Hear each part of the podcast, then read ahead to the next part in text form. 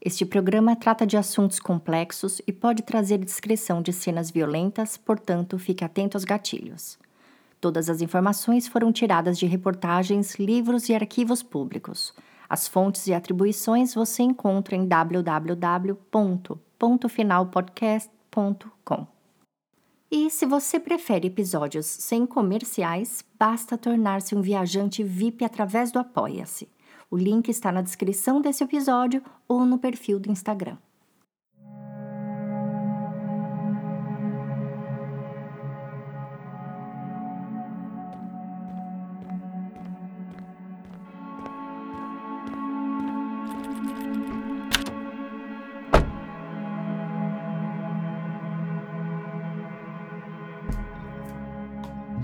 Bem-vindos a bordo. Eu sou Tatiana Daniel e esse é o quinto dia da nossa misteriosa aventura pelos pontos finais da Rota 66. No último episódio, conhecemos o estado do Oklahoma e hoje nosso destino será o norte do Texas. Eu digo norte somente, não o Texas todo, porque o estado é muito grande e a Rota 66 cruza apenas uma pequena região chamada High Plains ou Texas Panhandle. Panhandle porque toda vez que um estado tem uma faixa fina no mapa, esta parte é chamada de Panhandle, por lembrar um cabo de uma panela. High Plains refere-se à parte do Texas onde é um vasto planalto o qual a Rota 66 passa bem no meio em toda a sua extensão. Eu poderia descrever essa região que vamos passar hoje como sendo o meio do nada, se não fosse por uma cidade de porte médio-grande chamada Amarillo. E é lá, ou muito próximo, que a maioria dos pontos finais deste episódio se concentrarão. Preparados? Então, coloquem seus chapéus de cowboy que a viagem começa agora.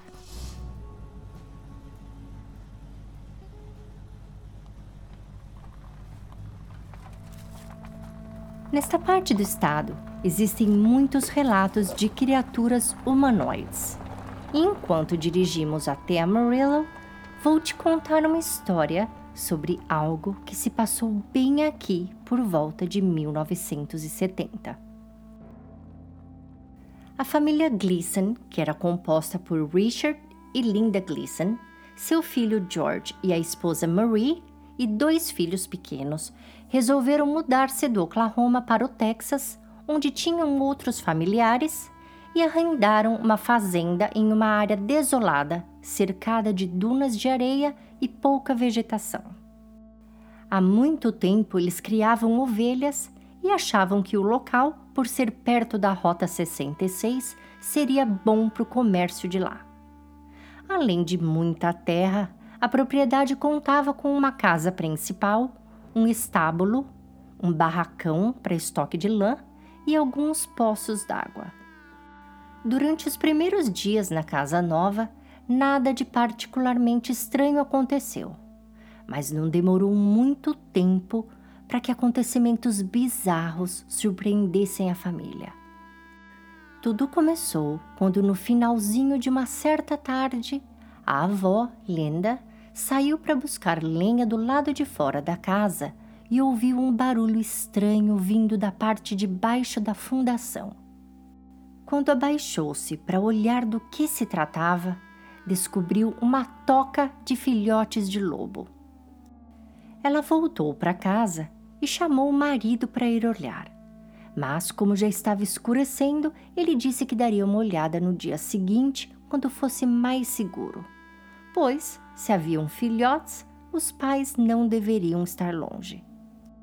Na manhã seguinte, quando os dois juntos foram investigar, os filhotes haviam desaparecido por completo e no mesmo lugar estavam apenas dois lobos adultos já mortos.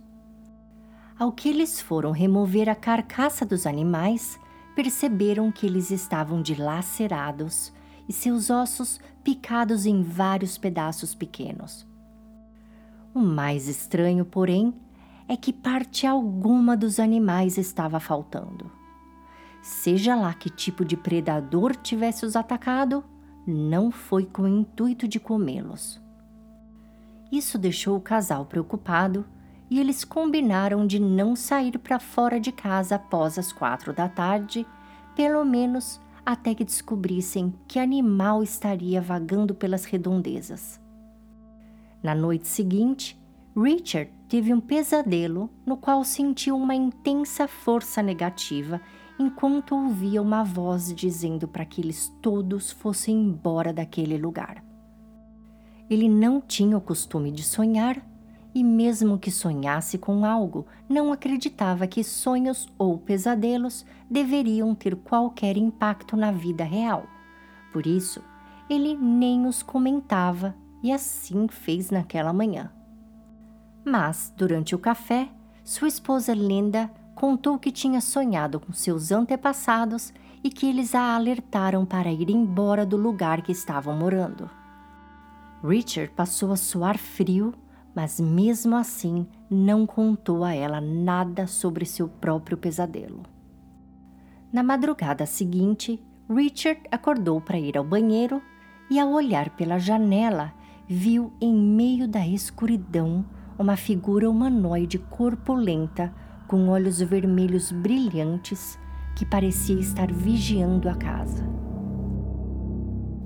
Curiosamente, sua mãe, Catherine, que já era idosa, teve um horrível pesadelo com o filho naquela mesma noite e, com um mau pressentimento, pediu para que seu outro filho, Ray, fosse até a fazenda do irmão ver se estava tudo bem por lá, uma vez que eles não tinham telefone.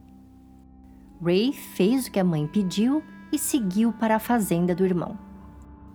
A distância da porteira da fazenda, que ficava na Rota 66, até a sede, era de mais ou menos um quilômetro e meio. Assim que ele passou por ela, a água do radiador de seu carro secou e o carro começou a esquentar. Ray se lembrou que um dos poços de água ficava a poucos metros dali. Então, ele saiu do carro e estava caminhando até o poço quando um ser de olhos vermelhos apareceu em sua frente. Apavorado, Ray correu de volta para o carro sem se preocupar com a possibilidade de fundir o motor, deu partida e acelerou em direção à casa do irmão. Pelo retrovisor, Ray conseguia ver a criatura correndo atrás de seu carro e, ao aproximar-se da casa, já começou a buzinar para chamar a atenção da família. Ele parou o carro bem de frente à varanda da casa, mas não saiu sem antes pegar a espingarda e um facão que carregava consigo. Afinal de contas, texanos que se prezam não andam sem arma. Ao sair do carro, a criatura se aproximou mais ainda, de forma que entre Ray e o humanoide estava apenas o carro em si. De casa, a família mal estava entendendo o que estava acontecendo. Afinal de contas, eles nem sabiam que Ray estava a caminho para visitá-los. Ao abrirem a porta, tudo o que viram foi o carro de Ray e o que parecia ser um ataque. A criatura era muito rápida e em apenas um salto chegou até Ray, que instintivamente deu-lhe um tiro praticamente a queima-roupa. Porém, a criatura nem sequer sentiu o tiro. Ray atirou pela segunda vez, pela terceira, quarta e nada. Ele tentou se aproximar e esfaqueá-la, mas suas garras eram tão compridas e afiadas que Ray sofreu várias escoriações só na primeira tentativa. Diante da gravidade da situação, Ray correu para dentro da casa do irmão e sua família pôde ver a criatura aterrorizante correndo atrás dele. No entanto, quando chegou bem perto da casa, a criatura parou. O caminhão de George estava parado bem em frente à casa e com a caçamba virada para a porta da cozinha. Então, eles pediram para as mulheres e as crianças subirem e se esconderem debaixo das lonas. Enquanto a criatura continuava ali, parada, olhando em direção à casa, os três homens entraram no caminhão e seguiram passando em frente a ela, rezando para que continuasse imóvel e não os atacassem. A criatura estava com seus olhos vermelhos e iluminados fixados na casa e não neles, que finalmente passaram. Mas ainda era cedo para comemorar. Não demorou muito para que a criatura se virasse em direção ao caminhão e começasse a persegui-los. Richard pediu para que o seu filho George, que estava dirigindo, cortasse caminho, mas mesmo assim, quanto mais o caminhão corria, mais o misterioso ser se aproximava, quando de repente parou novamente, bem na linha onde a areia terminava e a grama começava. Eles dirigiram sem parar pela Rota 66 até chegarem a Amarillo, na casa de Dona Catherine, onde passaram a noite ainda angustiados. No dia seguinte, eles resolveram voltar à fazenda para pegar suas coisas na casa. Mas, ao se aproximarem da porteira, viram que dentro da fazenda estavam vários carros de polícia e veículos militares. Se aproximando um pouco mais, deu para ver que o primeiro andar da casa tinha sido completamente destruído por algo. Ao irem conversar com os policiais, eles descobriram que na noite anterior, por volta das 22 horas, uma viatura com dois policiais estava passando pela estrada próxima à fazenda quando viram uma criatura estranha próximo à porteira.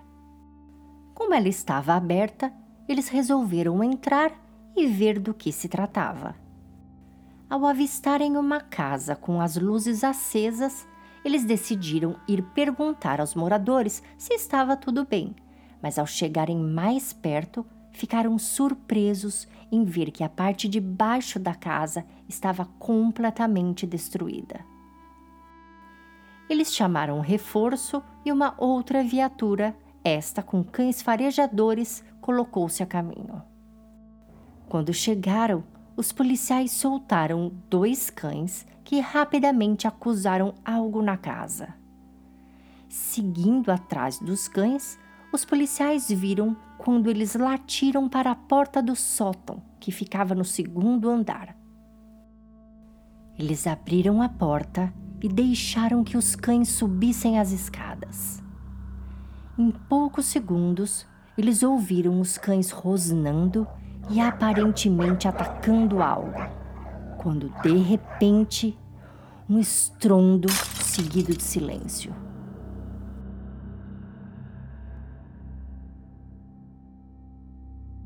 Os dois cães haviam sido arremessados pela janela do sótão.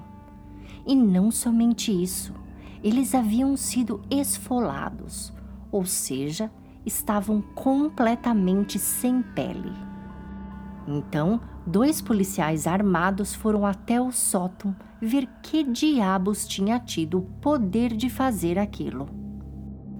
Os outros dois, que ficaram do lado de fora da casa aguardando o reforço militar, ouviram uma série de tiros e, em seguida, presenciaram um momento em que um dos colegas foi arremessado pela mesma janela que minutos antes os cães voaram. E ao que eles olharam para a janela, viram a tal criatura nitidamente. Ela parecia um homem alto, careca, de pele azul com grandes olhos vermelhos amendoados e no lugar dos dedos garras afiadas. Os três policiais sobreviventes voltaram para dentro do carro e assim que uma equipe do alto escalão militar chegou, eles todos abriram fogo contra a casa. Sem ver a criatura sair, eles jogaram duas granadas e toda a parte superior da casa explodiu. Depois, pegadas foram encontradas saindo da casa em direção ao deserto.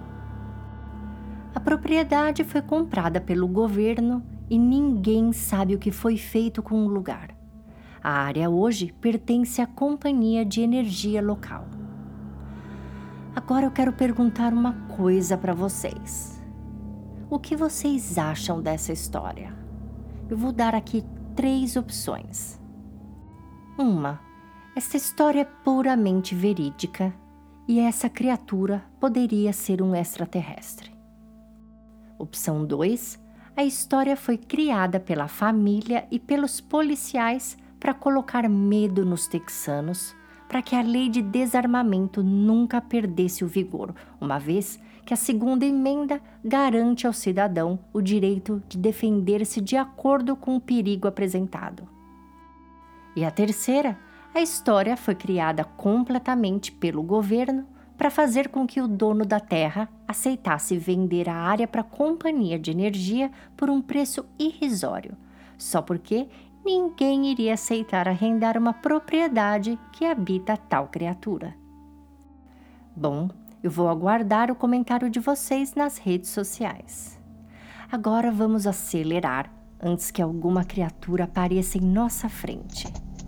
Logo, logo chegaremos em Amarillo, a cidade que foi berço de um serial killer americano muito inusitado, o assassino dos globos oculares. Enquanto viajamos até lá, eu vou contando alguns fatos inusitados, para não dizer estranhos, sobre essas terras que estamos visitando hoje. Há muito tempo atrás, na cidade de San Antônio, um ônibus escolar levava alunos para uma excursão fora da cidade.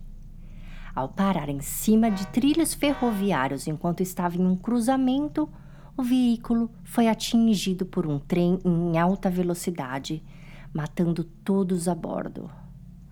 Dizem os locais que, se você passar de carro hoje em dia pelo mesmo local, parar nos trilhos e desligar o carro, ele começará a mover-se misteriosamente, saindo da zona de perigo. Enquanto alguns acham que o espírito das crianças movem o carro como forma de proteger os motoristas, alunos da Escola de Física de Houston colocaram um ponto final na lenda urbana, garantindo que o movimento é resultado de uma força gravitacional que apenas não arrastou o ônibus na época por causa de seu peso.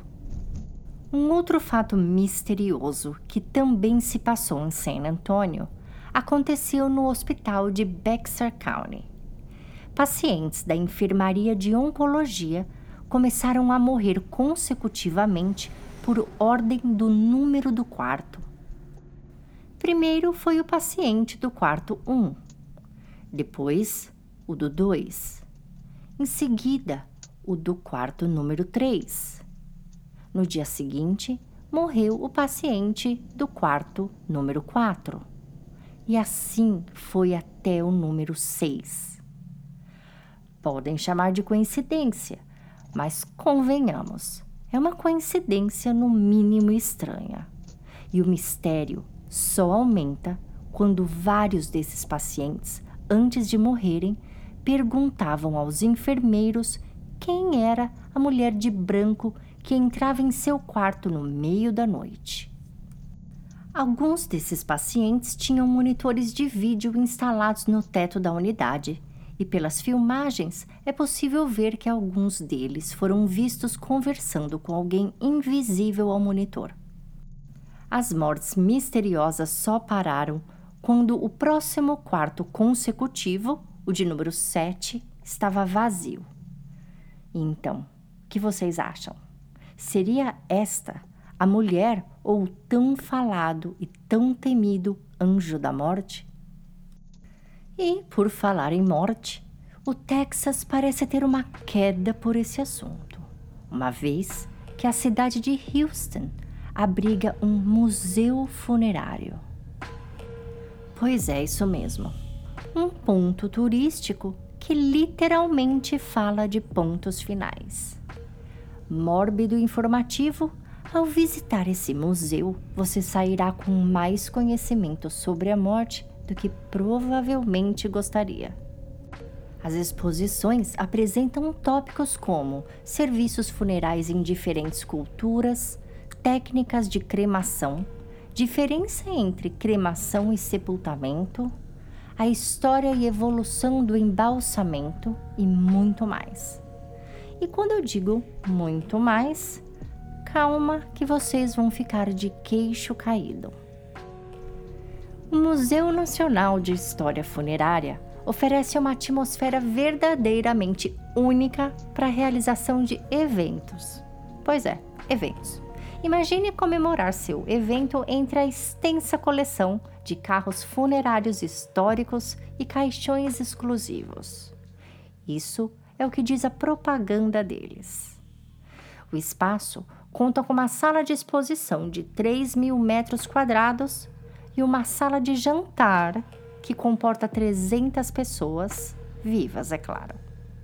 Ele também tem uma cozinha completa e espaço para reuniões. Quem quiser realizar um evento de negócios, o museu tem um auditório com 100 lugares. O difícil é encontrar 100 pessoas que queiram participar. No site do museu, eles citam alguns eventos frequentemente realizados no local serviços fúnebres, casamentos não tradicionais, esse não tradicionais nem precisava ter sido mencionado, banquetes, workshops, eventos corporativos, como formação de equipe, reuniões, recepções, festas de aniversário, especialmente festas over the hill. Para quem não sabe, over the hill é um tema de festa geralmente para quem já está acima dos 40. Hoje em dia, inclusive, o pessoal faz para quem está acima dos 50, a menos que a pessoa acima de 40 tenha um bom senso de humor. O termo over the hill significa que a pessoa já está acima das montanhas, ou seja, a meio caminho do céu, próximo da morte. Além desse tipo de festa, eles também realizam lock-ins, que são os eventos onde você não é avisado que as portas serão trancadas e você não pode sair. Pode sair no dia seguinte, claro, né? Mas tem que passar a noite. Eles também realizam pernoites, que não são como pernoites em hotel, onde você dorme num quarto, numa cama. Esses são pernoites onde você leva seu saco de dormir e encontra um lugar ali dentro do museu, um lugarzinho ali para você sonhar com os anjos. Então, vocês gostariam de visitar? E qual tipo de visita vocês fariam? Essa eu realmente espero a resposta de vocês nas redes sociais. Esse museu não está na Rota 66, mas quem se interessar em visitá-lo, eu vou deixar as coordenadas no nosso site, na página deste episódio. Agora, finalmente chegamos no nosso ponto final de hoje. Em um minutinho, eu vou contar a vocês quem nasceu aqui em Amarillo. Charles Albrecht nasceu em 10 de agosto de 1933 aqui na cidade de Amarillo. Quando tinha cerca de três semanas de idade, ele foi adotado pelo casal Dell e Fred Albrecht. Fred era engenheiro e Dell professora. Ela era uma mãe muito dedicada, talvez até dedicada demais, e teve um papel importante na maneira como Charles foi criado. Esperando ser uma mãe modelo para o filho, ela mantinha uma cabra em seu quintal para que Charles pudesse beber o leite, o qual ela julgava ser melhor do que o de vaca. Temendo que o filho ficasse doente, ela também o levava ao hospital só para ver as crianças doentes e causar nele um medo, resultando em maior cuidado com a saúde. Seu pavor era que Charles pegasse pólio. Não se sabe o porquê, mas Dell também costumava vestir Charles com roupa de menina e dar-lhe bonecas para brincar. Com o filho ainda pequeno, por volta dos três anos de idade, ela o amarrava na cama cada vez que ele se recusava a tirar o cochilo da tarde. Del queria muito que ele se tornasse um homem gentil e respeitoso com as mulheres, especialmente em questões relacionadas ao sexo. Estranhamente, ela conversava com um filho sobre os avanços sexuais inconvenientes que seu marido fazia e pedia para que ele nunca fizesse o mesmo com suas namoradas. À medida que ele foi crescendo, ela o ensinou boas maneiras e até mesmo o acompanhava quando ele saía com alguma menina. Foi ela também quem apresentou ao filho o mundo da taxidermia, ao matriculá-lo em um curso por correspondência. Taxidermia é um nome técnico que se dá para a arte de empalhar animais. O nome vem do grego e significa algo como arranjo de pele. Isso porque na taxidermia apenas a pele do animal é aproveitada. Por meio de taxidermia é possível recriar um animal já morto.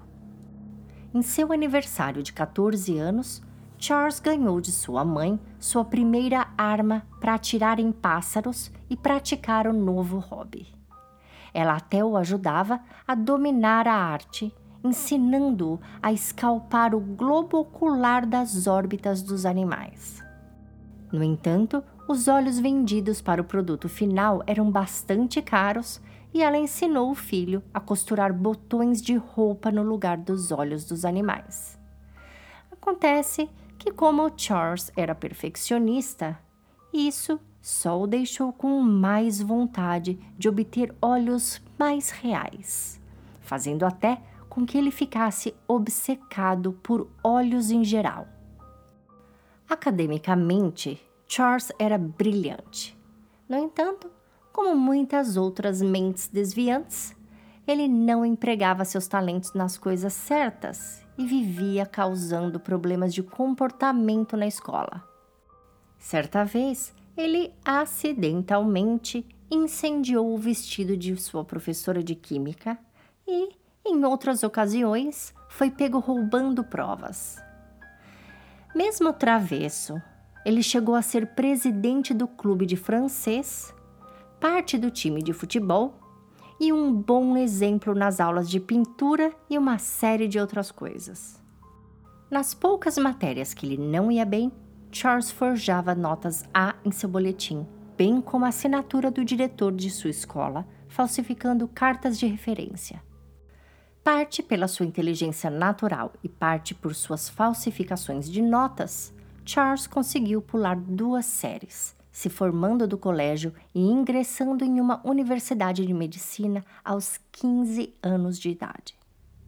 Aos 16, ele foi pego pela polícia por ter invadido uma loja durante a noite e roubado duas pistolas, um rifle e dinheiro do caixa. Por este crime, ele passou um ano na prisão. Após ter sido solto, ele continuou os estudos de pré-medicina na Arkansas State Teachers College. No entanto, foi expulso da faculdade no penúltimo ano por ter sido encontrado com itens roubados. Indiferente às regras, Charles forjou assinaturas e certificados, dando a si mesmo um diploma de bacharelado e mestrado. Suas farsas e mentiras abriam portas para excelentes empregos, os quais ele não ficava muito tempo, pois, na verdade, Charles não gostava muito de trabalhar. Em uma determinada ocasião, Charles conseguiu forjar um currículo de professor e conseguiu emprego em uma faculdade mas a instituição descobriu sua farsa e o dispensou, sem prestar queixa.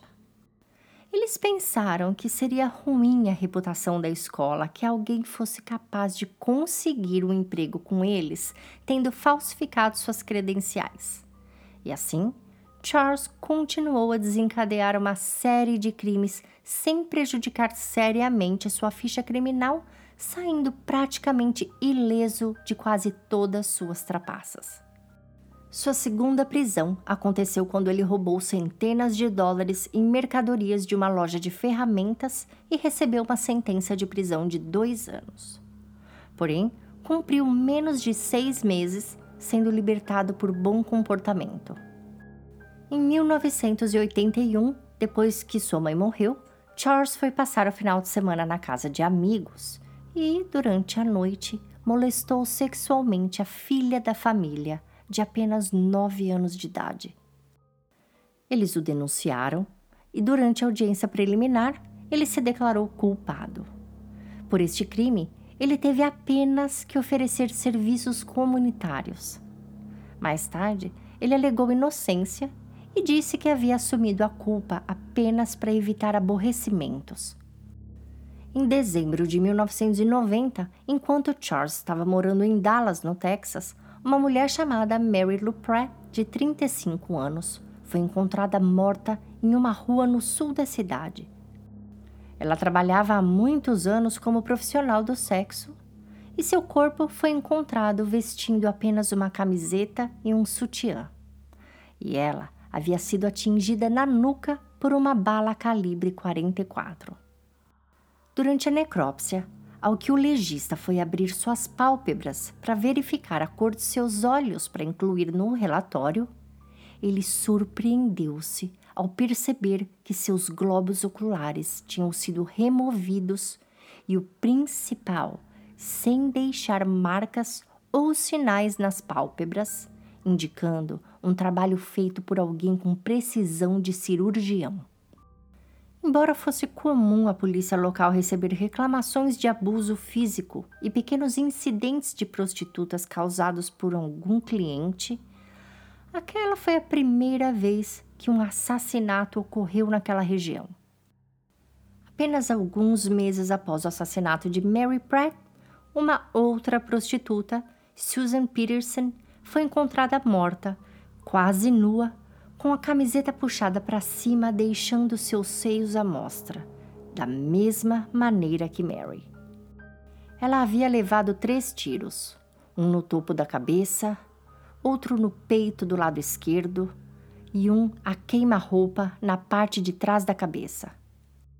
Seu corpo também havia sido jogado em uma rua no sul de Dallas, e a semelhança mais surpreendente com Mary Pratt eram seus globos oculares, que também foram removidos pelo assassino com a mesma limpeza e precisão. A polícia tinha agora certeza de que estava procurando por um reincidente, um assassino em série com amor ou ódio por olhos. Um mês depois, outro assassinato e mais semelhanças. A vítima uma garota de programa com um corpo encontrado na rua, seus globos oculares removidos, e a polícia tinha que agir rápido, ou eles perderiam mais vidas inocentes para um assassino louco. Durante as investigações, os policiais John Matthews e Regina Smith receberam uma pista de outra prostituta chamada Verônica Rodrigues que alegava ter sido quase morta por um cliente no mesmo local que as outras trabalhavam. O agressor, um homem branco de mais ou menos 40 anos e grisalho. Porém, a polícia não deu muito crédito ao seu depoimento, uma vez que ela tinha um longo histórico de mentir para a polícia. Coincidentemente, alguns dias depois, os policiais viram Verônica dentro de um caminhão com um motorista de meia idade e cabelo grisalho. Eles pararam os dois e o motorista foi identificado como Exxon Schindler, um morador da rua Eldorado, número 1035. Verônica disse aos policiais que Exton foi quem a salvou de seu agressor e não quem agrediu. Continuando com as investigações, a polícia entrevistou uma outra prostituta chamada Brenda White que descreveu um incidente com um homem branco, de cabelo grisalho, que ao pegá-la se ofereceu para levá-la a um lugar diferente de um dos motéis regularmente usados para prostituição, o qual ela se opôs. Isso enfureceu o homem, que começou a bater nela e ameaçá-la, alegando que mataria todas as prostitutas de sua área. Ao ouvir esse incidente, a polícia decidiu revistar as várias pistas, incluindo Exton Schindler. Ao pesquisarem seu endereço, viram que a casa pertencia a Fred Albrecht. e não a Exton. Em uma busca posterior, eles também descobriram que havia uma outra propriedade em nome de Fred Albright, que ficava em Cotton Valley, onde os corpos das duas primeiras vítimas foram encontrados. Durante os questionamentos, uma das amigas de Mary, a primeira vítima, disse que ela havia namorado um homem com o sobrenome Albright e que ele era apaixonado pelos olhos dela. Os policiais fizeram uma busca nos dois endereços de Albert e encontraram uma foto dele e também algumas lâminas de precisão guardadas no sótão, junto com outras ferramentas. Várias prostitutas que haviam sido atacadas o reconheceram pela foto e em 22 de março de 1991, no meio da noite, Charles Albert foi preso.